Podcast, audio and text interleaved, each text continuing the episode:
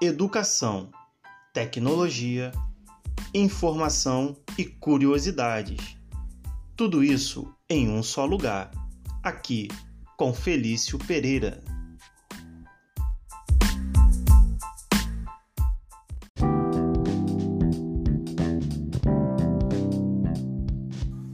Bom dia, boa tarde, boa noite.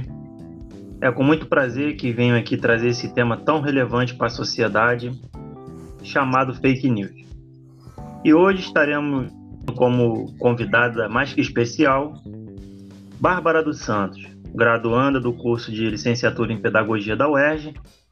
Ela vai trazer um pouco da sua concepção acerca desse tema. Olá, Bárbara, seja bem-vinda. Olá, Wallace. É com grande prazer que participo desse tema tão discutido ultimamente, né?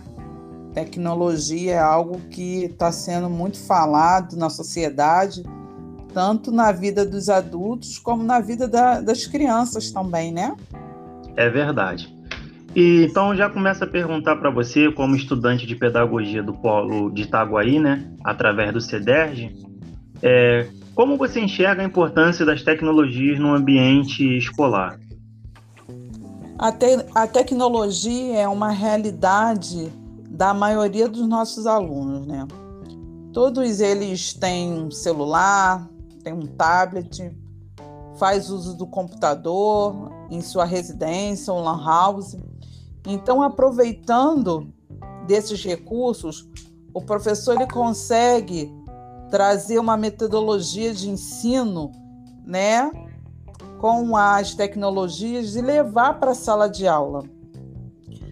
Com isso, ele consegue adquirir um maior saber para o aluno, porque o professor ele começa a trabalhar conteúdos de disciplina com uma ferramenta que eles gostam, que é o celular. Então, permite que o aluno tenha mais interesse em aprendizagem. É, é verdade, concordo com você.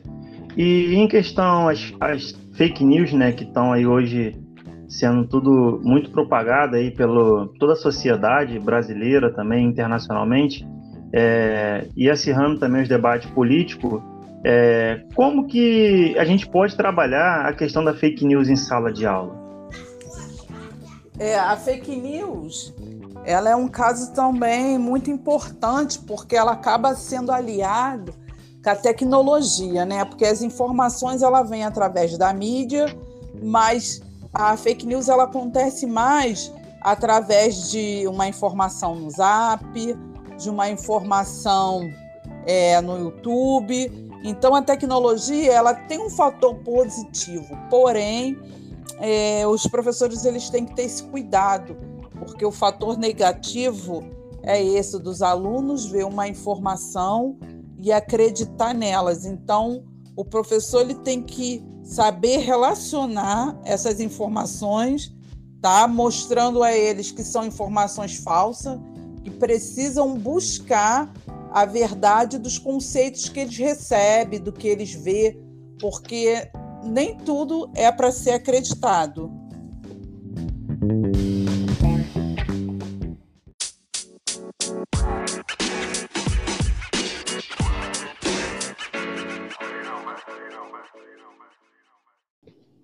É verdade. E a checagem dos fatos, né, ela justamente proporciona esse saber também para o aluno, né? Porque muitas das vezes o aluno também se depara com notícias em qual ele acredita que aquela notícia é verdadeira, mas o professor tendo já essa informação, né, tendo essa formação também pedagógica que está voltado e antenado para as questões das fake news, ele pode trabalhar a questão também, né, dessa checagem dos fatos com seus alunos checando as fontes é, e assim vendo trabalhos que já foram, informações publicadas, para que de fato ele consiga chegar né, a via de fato ali para saber se aquela informação é falsa e verdadeira.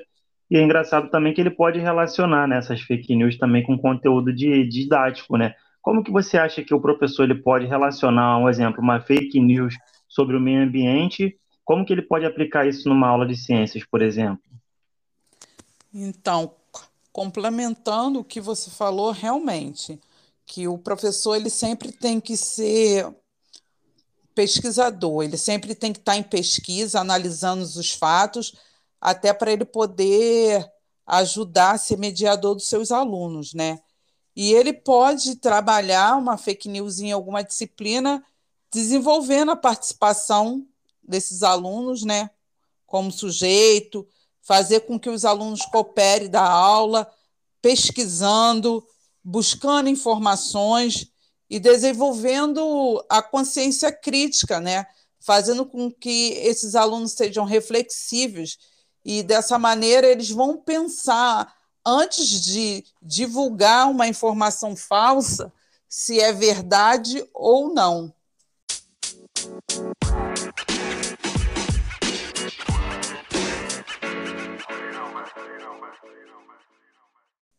É verdade. E grande parte também do que você abordou também, né, é a questão dessa checagem desses fatos acaba estimulando no aluno justamente algumas habilidades que ficam guardadas, né? Vamos dizer assim, como a cooperação, né? Ele coopera, é, uma vez que ele participa também, né, com os outros alunos na questão da, da checagem, da pesquisa, vendo as fontes. Né? Ele também desenvolve a consciência crítica, né? Porque ele ele acaba questionando aquela informação de alguma forma, né? E ele também acaba de, democratizando a informação, ou seja, ele não vai manter, se ele sabe que uma informação é falsa, ele não vai manter aquela informação guardada somente para ele. Então, a tecnologia, de certa forma, as fake news também contribui, né, Bárbara, é, significativamente para que essas habilidades também sejam desenvolvidas nesses alunos, né? Exatamente. É, uma complementa a outra, né? Porque através da tecnologia que chega as fake news. Então, é uma complementação, porém, é uma complementação é, que eu prefiro levar pelo fator positivo, né, que faz com que seja trabalhado isso tudo, como você já disse, né, seja trabalhado isso tudo sobre o aluno, a vontade do aluno querer buscar a vontade do aluno querer pesquisar, a vontade do aluno ser um sujeito é pensante na sociedade, ele não é elevado por uma informação e fica respeitado por aquilo. Pelo contrário, a tecnologia ele vai permitir que o aluno ele busque se aquela fake news é verdade ou mentira.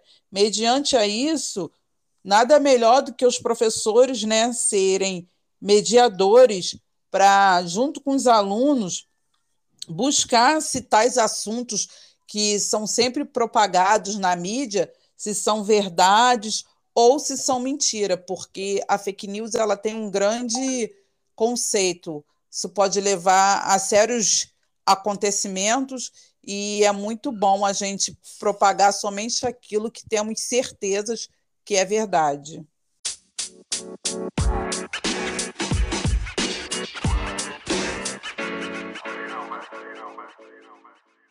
Finalizarmos essa conversa, é, você gostaria de deixar alguma consideração final para que os futuros professores ou para que os professores que estão na ativa, que hoje está ouvindo esse podcast, é, de alguma forma eles podem também melhorar suas práticas didáticas, podem inserir o uso das tecnologias Deixe as suas considerações finais. Minha consideração final é que os professores eles sempre sejam é, mediadores dos seus alunos, estão à frente deles, né, para poder dividir conceitos necessários para a aprendizagem deles, que venham usar né, desse recurso da tecnologia, que é algo que é considerável de gosto dos alunos, né? É comprovado isso.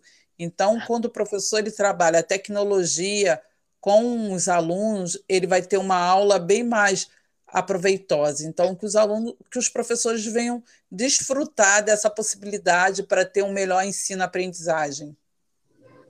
É verdade. Então, Bárbara, eu gostaria de te agradecer pela sua participação. Ela foi de fundamental importância para disseminar essas informações, né? E esperando que essas informações também cheguem a um número grande né, de, de professores, de docentes que, através desse podcast, pode ter essas informações, algumas dúvidas tiradas. Então, agradeço a sua participação e muito obrigado e um abraço e até a próxima.